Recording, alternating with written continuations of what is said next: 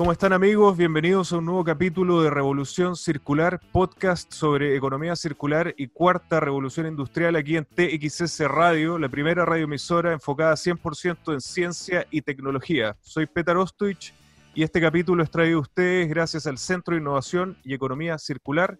Los invito además a que sigamos la conversación por redes sociales con el hashtag Revolución Circular también me pueden encontrar en Twitter en arroba petarostogic, en Instagram en arroba oficial. Y les recuerdo que pueden ver este capítulo y todas las entrevistas anteriores suscribiéndose a mi canal de YouTube. Hoy tengo un invitado muy especial, un gran amigo eh, y, uno, y, uno, también de los grandes referentes hoy en la impulsión, en, en este impulso que estamos haciendo a la economía circular. Él es Guillermo González, es jefe de la Oficina de Economía Circular del Ministerio de Medio Ambiente de Chile desde mayo del 2018. Guillermo es ingeniero civil industrial, mención Ingeniería Ambiental en la Pontificia Universidad Católica de Chile, obtuvo un máster en políticas públicas y es máster en ingeniería ambiental, ambos en la Universidad de California, Berkeley, en Estados Unidos. Tiene más de 12 años de experiencia realizando consultoría ambiental tanto en el sector público como privado y trabajando en distintas organizaciones de la sociedad civil ha impartido cursos de gestión ambiental, evaluación de impacto ambiental y economía circular en las universidades católicas Adolfo Ibáñez y la Universidad de Desarrollo en Chile. Muy bienvenido, Guillermo, a Revolución Circular. Muchas gracias, Peter. Un gusto estar acá. Agradezco un montón la invitación. Oye, Guillermo, primero, eh, para la gente que, quizás no te conoce, me encantaría que, contaras eh, esta historia de, cómo llegaste a la economía circular, lo que te enfrentaste cuando llegaste al ministerio y este cambio que hiciste, la oportunidad que viste en el cambio de nombre de, esta oficina, que hoy se llama Oficina de Economía Circular. Eh, buena pregunta, sin ánimo de alargarme, porque ahí uno se puede quedar pegado en, largas historias, pero bueno, me interesa el tema ambiental desde que tengo recuerdo.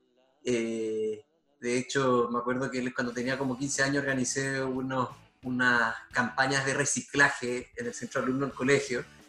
Eh, y eso fue como el primer descubrimiento, me acuerdo que buscamos información y era como decían que toda la, basura que se genera en un, en un, lugar de comida chatarra podía llenar como un estadio al año. Era, eran como unos datos que para mí, para esa edad, además que uno es como esponja, fueron muy chocantes. Eh, y, eso llevó, bueno, a que finalmente estudié eh, ingeniería, siempre sabiendo que quería la especialidad ambiental. Eh, me especialicé después en el tema, trabajé en consultoría ambiental en, en el tema y todo. Y, lo cierto es que yo trabajé antes en otros temas, calidad del aire, en evaluación de impacto ambiental y cosas por el estilo.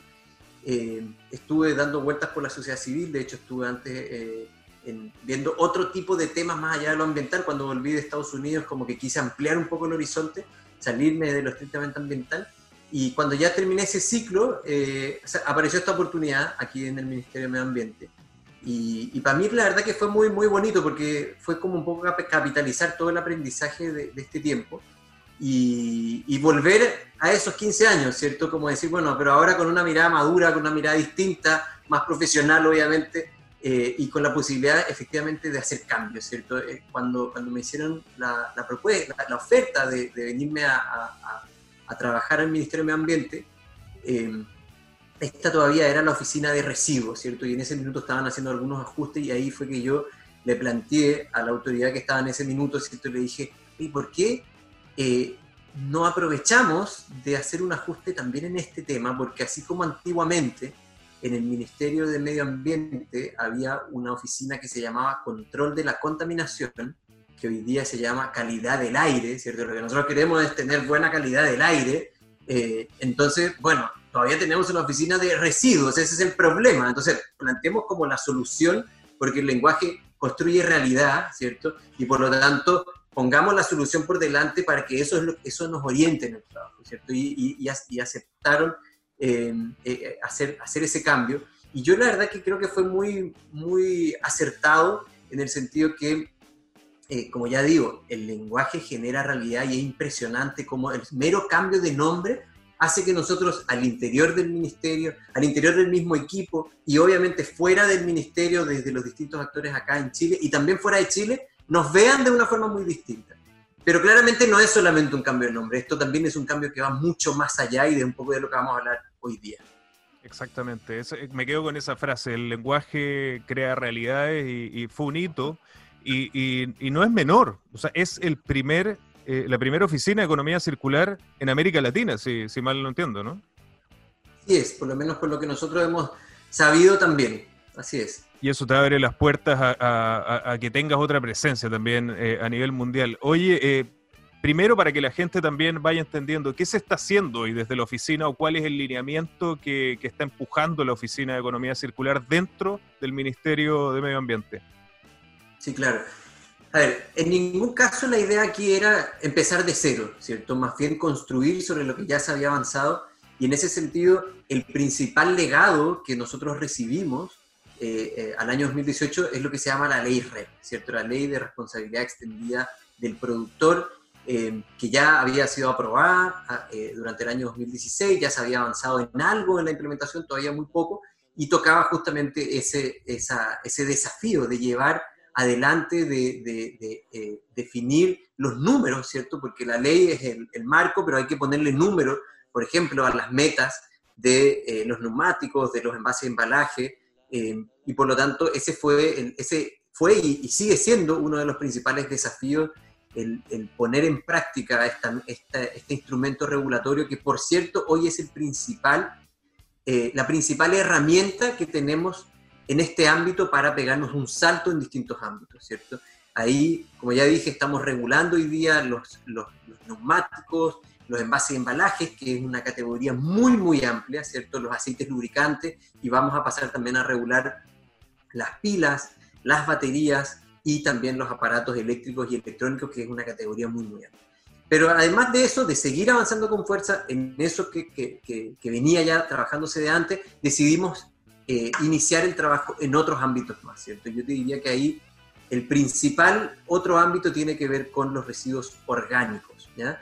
lo que vimos ahí es que con la, con la red de envases y embalajes nosotros vamos a obligar a los productores básicamente a cambiar la forma de reciclar para todos nosotros, ¿cierto? Hoy día nosotros tenemos que ir a un punto limpio y el día de mañana lo que se plantea en este decreto, y hay metas muy específicas, muy concretas en ese sentido, es que el día de mañana eh, el camión del reciclaje pase por la puerta de nuestras casas, haya una recolección puerta a puerta, ¿cierto? Porque votar basura hoy día es muy fácil.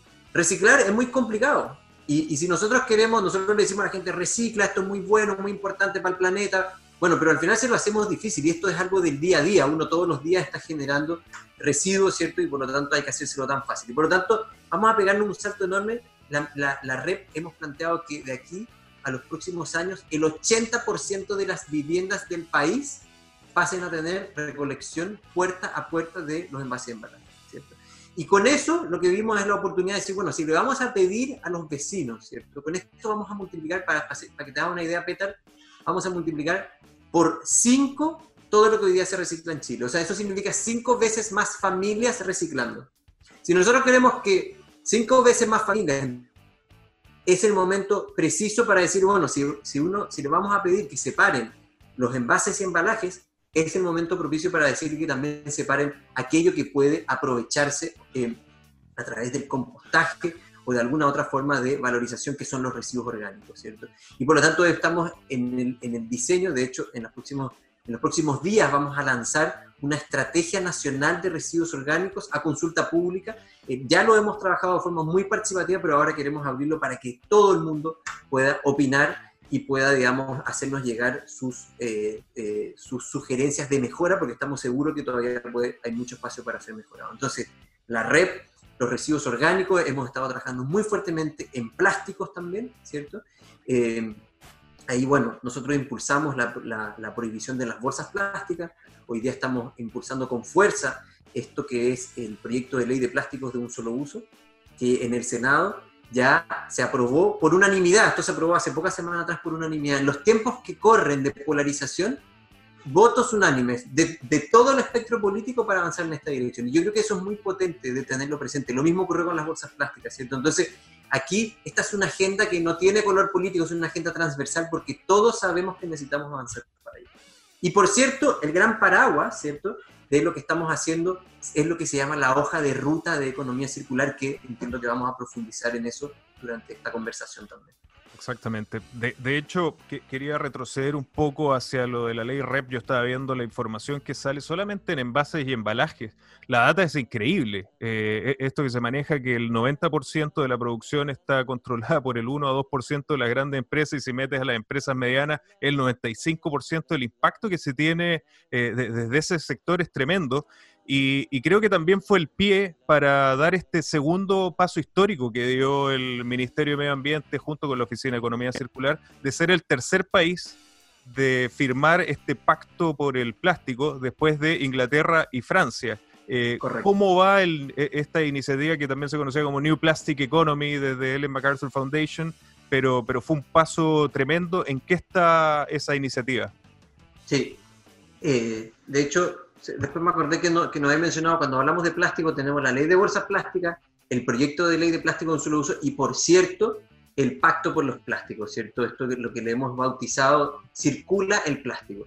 Esa es una iniciativa voluntaria donde hemos convocado a empresas y también a organizaciones de la sociedad civil, a asociaciones de municipalidades, a otros actores del sector público, para pensar en conjunto cómo abordar este desafío tan complejo qué es la contaminación por plástico, ¿cierto? O sea, en el fondo nosotros tenemos hoy día un material que es extremadamente valioso y que nos ha permitido hacer cosas que nunca imaginamos que íbamos a poder hacer, pero al mismo tiempo puede llegar a ser, y así lo ha sido, extremadamente problemático, ¿cierto? Y por lo tanto ahí lo que, lo que nos convencimos es que no basta solamente con las iniciativas que estamos haciendo, sino que hay que darle una mirada sistémica, trabajar con todos los actores de la cadena productiva y también como digo, de la sociedad civil, de la academia, etcétera, para poder eh, visualizar cómo encarar este desafío y establecer una hoja de ruta para poder eh, avanzar en, en, esa dirección. En este, en, esta, en este acuerdo voluntario, las empresas que lo suscribieron se han comprometido a metas que van incluso más allá de la, de la misma ley REP, ¿cierto? Y que cubren otros ámbitos, porque la, la ley REP tiene objetivos muy precisos de reciclaje, pero no necesariamente de otros temas. Y aquí, por ejemplo, se asume el compromiso de que de aquí al año 2025, en apenas cinco años más, el 100% de los envases de las empresas que suscribieron el pacto sean o reciclables, o compostables, o reutilizables, ¿cierto? Eso es un cambio gigante. Y como tú bien decías, las grandes empresas juegan un rol enorme y en ese sentido estamos muy, muy contentos de estar avanzando eh, en conjunto con ellos en, este, en, en la implementación ahora ya de esa hoja de ruta. De hecho, hemos tenido invitados en Revolución Circular eh, referentes del plástico, ¿no? Y, realmente hemos conversado sobre los beneficios, incluso en este contexto del COVID-19, este plástico, o sea, de este material que en la práctica es maravilloso. El problema es el uso y la, utilización, ¿no? Y, y ahí es el desafío de la economía circular. Oye, Guillermo, siguiendo esta línea cronológica los, del impacto que ha tenido el ministerio con, esta oficina que tú lideras, después tuvimos el FEC Chile, que también fue un hito, el Foro de Economía Circular, el primero fue en Uruguay, tuvimos invitado a Manuel Albadalejo acá, eh, yo creo que también instaló o posicionó a Chile eh, eh, como referente en economía circular y posterior a eso tuvimos la participación en COP25 ¿Cuál fue, eh, yo, también tuve afortunadamente la oportunidad de participar en Madrid en, COP25, pero ¿cuál, fueron, cuál, fue la, en términos y en el contexto de la economía circular, las grandes lecciones de estos dos eventos, obviamente COP25 a, escala global? Sí, por cierto, eh, el Foro de Economía Circular del año 2018, ¿cierto? que eh, lo hicimos en, el mes de diciembre de ese año, la verdad que fue un hito bien potente, como tú bien señalas, porque nos permitió poner en agenda el tema, ¿cierto? Y nos permitió que, y desde ahí hemos seguido construyendo, de hecho, ahí fue la primera vez que hablamos de esta idea de desarrollar una hoja de ruta de economía circular en Chile, ¿cierto? Acordémonos que el año 2018 había pasado apenas dos años de que Finlandia había lanzado su, su hoja de ruta de economía circular, que fue de los primeros países del mundo, y es Finlandia, ¿cierto? Entonces, como que ahí dijimos, bueno, nos embarcamos en este desafío y desde ahí hemos seguido avanzando, ¿cierto? Y en ese sentido creo que fue muy, muy importante. La COP25, em, eh, bueno, fue, hay, hay, como, ya sabemos, eh, fue una, eh, una COP compleja por, por, un montón de razones, ¿cierto? Sabemos que las COP siempre son complejas porque poner de acuerdo a todos los países en torno a un, a un objetivo tan, tan complejo, de nuevo, como es el cambio climático, no es trivial. Eh, pero en lo que respecta a la economía circular, yo diría que fue una COP bien especial.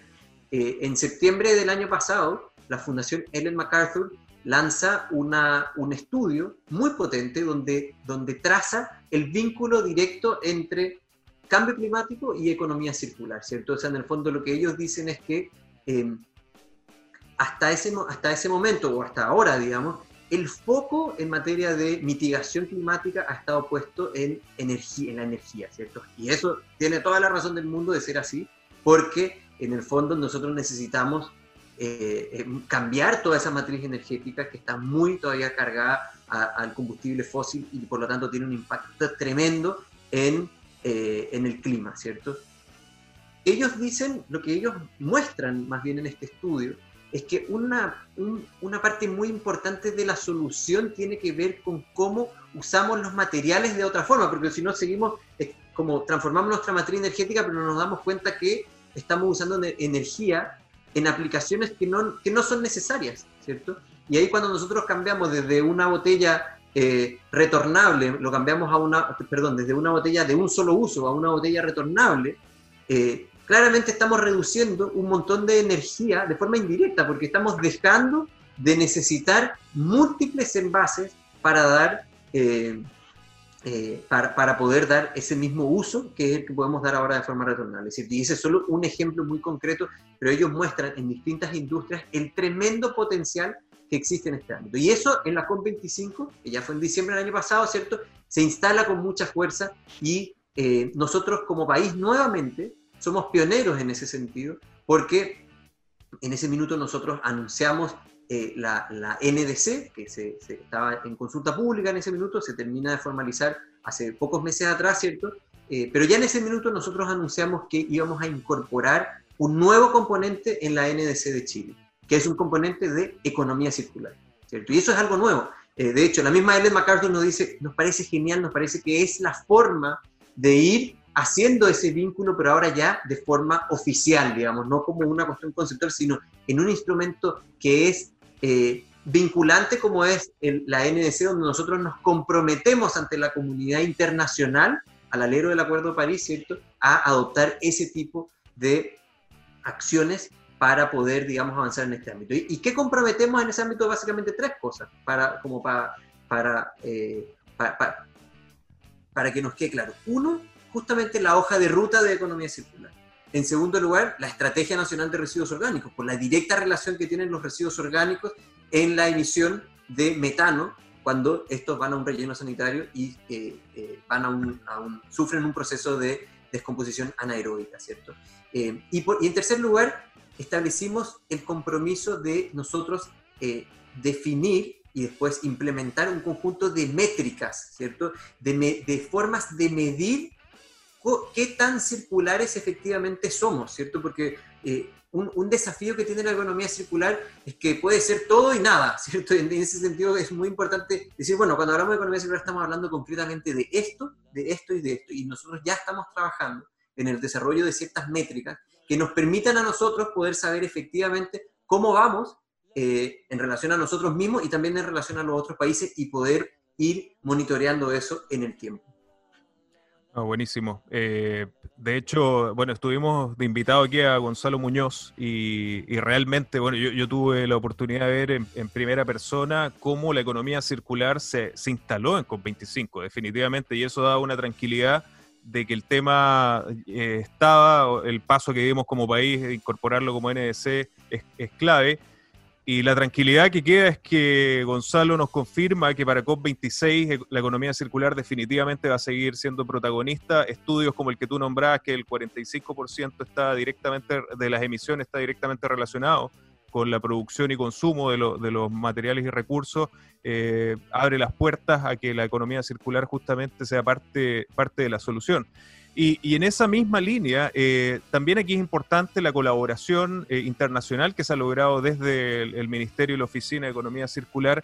Se trabajó junto al CTCN, eh, también en, un trabajo en conjunto con otros países de América Latina, entre ellos Brasil, Chile, México y Uruguay, que también pavimentó un poco el, camino, ayudó a lo que estamos enfrentándonos hoy, como, es la, hoja de ruta. ¿Qué te pareció esa experiencia?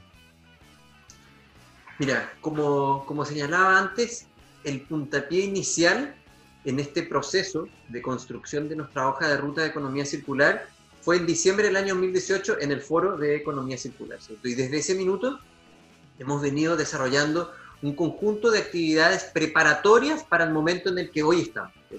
¿Cuáles fueron esas actividades preparatorias? En primer lugar, encargamos un estudio sobre un mapa de actores para ver efectivamente a quiénes debíamos convocar para un proceso de este tipo, ¿cierto? Y un primer diagnóstico muy preliminar. Y en segundo lugar vino este estudio que, que señala que lo hicimos eh, eh, eh, de la mano del CTCN, este organismo vinculado a las Naciones Unidas, ¿cierto? que nos permitió eh, profundizar justamente en eso, en tener un mejor diagnóstico respecto de en dónde está Chile en la economía circular y poder también compararlo con estos otros países que tú acabas de señalar, ¿cierto? Además de eso, desarrollamos talleres en cinco regiones del país para que esto no sea una, un ejercicio que solamente se lleva a cabo a nivel centralizado en Santiago, sino que efectivamente también recoge las visiones de un país que productivamente es tan diverso como el nuestro, ¿cierto? Eh, y por lo tanto, todo eso nos permitió llegar al momento en el que estamos ahora, donde ya estamos trabajando de lleno en la confección de la hoja de ruta misma. Así que, respondiendo a tu pregunta, ese estudio también fue un elemento fundamental, un insumo muy importante para poder nutrir el trabajo que estamos desarrollando en este momento. Bueno, y, esta descripción cronológica yo creo que era importante describirla porque también ha demostrado la seriedad del trabajo eh, y, cómo se han ido creando bases sólidas para ir dando el siguiente paso. Eh, y finalmente llegamos a este, a este tema que yo creo que, que, es la gran herramienta que se está desarrollando, que es la, la hoja de ruta de economía circular eh, para la economía chilena. yo aquí tengo que declarar que, que, tengo el honor de ser parte de, del comité asesor eh, y realmente ha sido increíble porque a mi entender eh, empieza a, cumplir o, a, satisfacer, yo creo, el, rango súper amplio de la economía circular que tú describiste. Primero, el ver el, tema de los plásticos, que por sí mismo es un universo, el tema de los compostables o de los residuos orgánicos, que es otro, y lo que a mí me interesa más en, particular y que lo estoy viendo en la, hoja de ruta es también la incorporación de las otras industrias, de, industrias que mueven la aguja eh, en la economía chilena. Y, realmente ha sido eh, súper interesante todos estos procesos y quería que nos contaras un poco más eh, de cómo está compuesto, cuáles son los actores que están participando cuáles son los objetivos y cuáles son las fechas que nos estamos eh, proponiendo como, hoja de ruta. Genial. lo primero que, yo creo que es importante no dar por obvio es por qué hacer una hoja de ruta, ¿cierto? Estamos trabajando en tantas cosas que, uno dice, bueno, ¿por qué? ¿Cuál es la necesidad de tener otra hoja de ruta? ¿Es porque los otros países lo hicieron, entonces nosotros queremos también tener la nuestra? No. Eh, nosotros obviamente tomamos y revisamos con mucho detalle las experiencias de los otros países, pero nos convencimos de la necesidad porque lo que veíamos justamente cuando trabajábamos en la red, en la estrategia de residuos orgánicos, en una estrategia que no, he, que no he mencionado, que tiene que ver con el mundo de la construcción, que lo hemos trabajado con Corfo, con el, Ministerio de Vivienda y el Ministerio de Obras Públicas.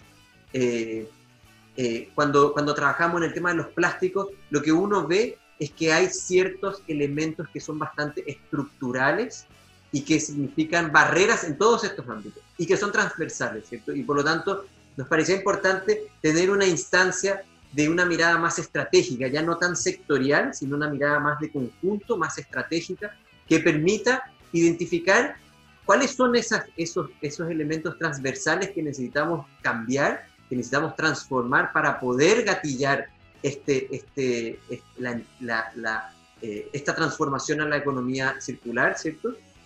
Eh, y eso es lo que nos, nos, lleva a trabajar en esto. Eso es lo primero. Lo segundo, aquí estamos hablando de una transformación que, como digo, es bien profunda, y eso creo que me imagino que lo han conversado en otras de, la, de, la, de, los, de los podcasts acá, ¿cierto?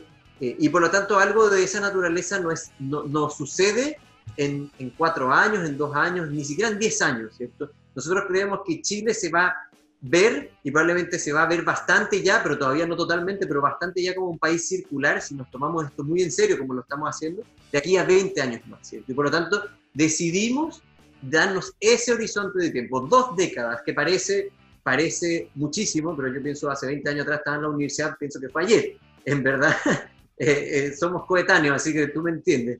Eh, entonces, nos damos 20 años para poder pensar esto y por lo tanto cuando uno piensa una estrategia compleja de largo plazo, por cierto que no lo podemos, si nosotros lo trabajáramos aquí en el ministerio de esta oficina a puerta cerrada, en verdad no sirve para nada. Aquí lo que necesitamos nosotros es construir una visión compartida con todos los actores clave respecto de cómo se ve ese Chile y cuál es el camino para alcanzarlo, ¿cierto? Eh, porque esa es la única manera de que esto efectivamente perdure. Lo hemos visto en otros ámbitos, ¿cierto? Por ejemplo, en energía eh, se definió una agenda y se ha venido trabajando en, en, esa agenda compartida y Chile se ha convertido en un líder a nivel mundial en materia de, de energías renovables, ¿cierto? Y esperamos poder hacer lo mismo acá, ¿cierto? Esperamos poder construir un cierto nivel de consenso respecto de temas que son sumamente complejos, de temas que son sumamente eh, fundamentales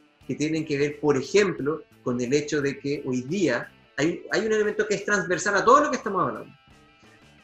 Llevar una tonelada de basura a un relleno sanitario a disposición final, a botarlo, a enterrarlo para siempre, ¿cierto? Cuesta en Chile 9.800 pesos en promedio. Ese, es el, precio, el costo alternativo que cualquier empresa tiene cuando le dicen, oye, por favor ven y, págame algo para que yo composte tus residuos de tal tipo, o, eh, vamos, vamos a aprovecharlo de esta u otra forma. Hoy día es muy barato en Chile botar basura. Ahora, ¿cómo nos hacemos cargo de eso? ¿Cómo se han hecho cargo de eso otros países? Algunos han dicho, bueno, vamos a prohibir paulatinamente el ingreso de cierto tipo de residuos a el, al hoyo del relleno sanitario, ¿cierto? Eh, y otros han dicho, vamos a poner un impuesto para que sea más caro y dar la señal económica correcta para que efectivamente no cueste 10 mil, sino que cueste muchísimo más, como hoy día ocurre en otros países donde cuesta 100 mil pesos por tonelada llevar a un relleno sanitario de ¿cierto?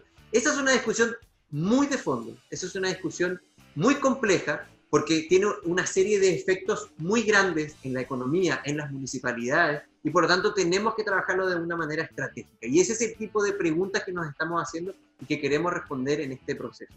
Para eso, como digo, eh, tenemos que convocar a los actores clave, no solamente a Petar Ostojic, ¿cierto? Sí, sino además a todos que está ahí en calidad de experto, ¿cierto? Y además de director del Centro de Economía Circular, eh, de, Innovación y Economía Circular, sino que hemos convocado a otras 33 personas que representan, a, que son expertos o principalmente representan a organizaciones del sector público, distintos ministerios del sector privado, principalmente gremios, ¿cierto? Y asociaciones de empresas, eh, de la sociedad civil, de, incluyendo los recicladores de base, hay que decirlo, de eh, la, eh, la, academia y de las municipalidades. Entonces, buscamos conformar un comité muy completo eh, sabemos que es imposible incorporar a todo el mundo, porque este tema realmente podríamos tener un comité de 150 personas trabajando esto, pero sería inviable para poder justamente construir esos consensos que buscamos. Y en ese sentido, la verdad es que estamos muy contentos. Hoy día vamos a mitad de camino, desde que lo lanzamos el día 6 de mayo, eh, tenemos plazo hasta noviembre para poder tener esta hoja de ruta que vamos a someter también a consulta pública en el mes de noviembre, ¿cierto? Estamos hoy día a mitad de camino en ese proceso y la verdad que estamos muy contentos de lo que ya hemos ido avanzando y muy, eh, muy claros de que vamos a construir algo muy potente que realmente va a significar que nuestro país se pueda pegar un salto como es lo que esperamos en este año. Oye, no, y, realmente felicitarlos porque la, convocatoria ha sido súper efectiva eh, y nos han sacado del ancho, eso sí puedo confirmarlo, nos han hecho trabajar muchísimo y, por eso mismo te quiero agradecer, eh, Guillermo, como últimos datos para que la gente se entere un poco más de lo que estás haciendo tú, de lo que están haciendo desde la oficina, ¿dónde te pueden encontrar en redes sociales o alguna página que quieras recomendar? Mira, nosotros estamos justamente lanzando una página en, los próximos días eh, que es economíacircular.cl eh, o en verdad yo creo que es economíacircular.mma.gov.cl eh, pero si ponen economiacircular.cl los debería llevar también para allá. Por ahora tenemos, eh, estamos todavía con la página antigua que es rechile.mma.gov.cl y ahí está toda la información respecto de lo que estamos haciendo, ¿cierto? Eh, obviamente no, no, la podemos actualizar en tiempo real, hay muchas cosas que están pasando, como ya les he ido contando, semana a semana, ¿cierto? Pero sí creo que ese es un muy buen lugar para comenzar eh, a, digamos, a saber qué es lo que estamos desarrollando desde el Ministerio de Medio Ambiente. Yo tengo Twitter, la verdad no soy un tuitero muy, muy frecuente, pero de vez en cuando me van a escuchar por ahí eh, diciendo algunas cosas, pero no sé si es el mejor camino para informarse, yo creo que es mejor hacerlo a través de, la web. Perfecto. Oye, Guillermo. Y obviamente seguir, y solamente seguir también la, la, web del ministerio, porque ahí sí, ellos son los que en verdad constantemente están eh, básicamente poniendo en, en, en, las redes sociales todo lo que estamos haciendo, tanto en Twitter como en el Instagram. Yo preveo que prontamente te va a transformar en un referente en redes sociales, acuérdate de mí. Oye, Guillermo, muchísimas gracias por invitarnos, o sea, por acompañarnos, por la invitación al, al, a la hoja de ruta también. Contamos contigo, las puertas de Revolución Circular siempre abierto para lo que necesites. Un gustazo, Peter, cuando quieras y, y encantado que más adelante, cuando ya tengamos la hoja de ruta lista, volvamos a conversar para saber qué es lo que salió como resultado de este proceso tan, tan potente que estamos llevando a cabo. Absolutamente, absolutamente. Quedas, comprometido. Y a todos ustedes los invitamos a que nos acompañen la próxima semana en un nuevo capítulo de Revolución Circular con una nueva mente brillante. Nos vemos la próxima semana.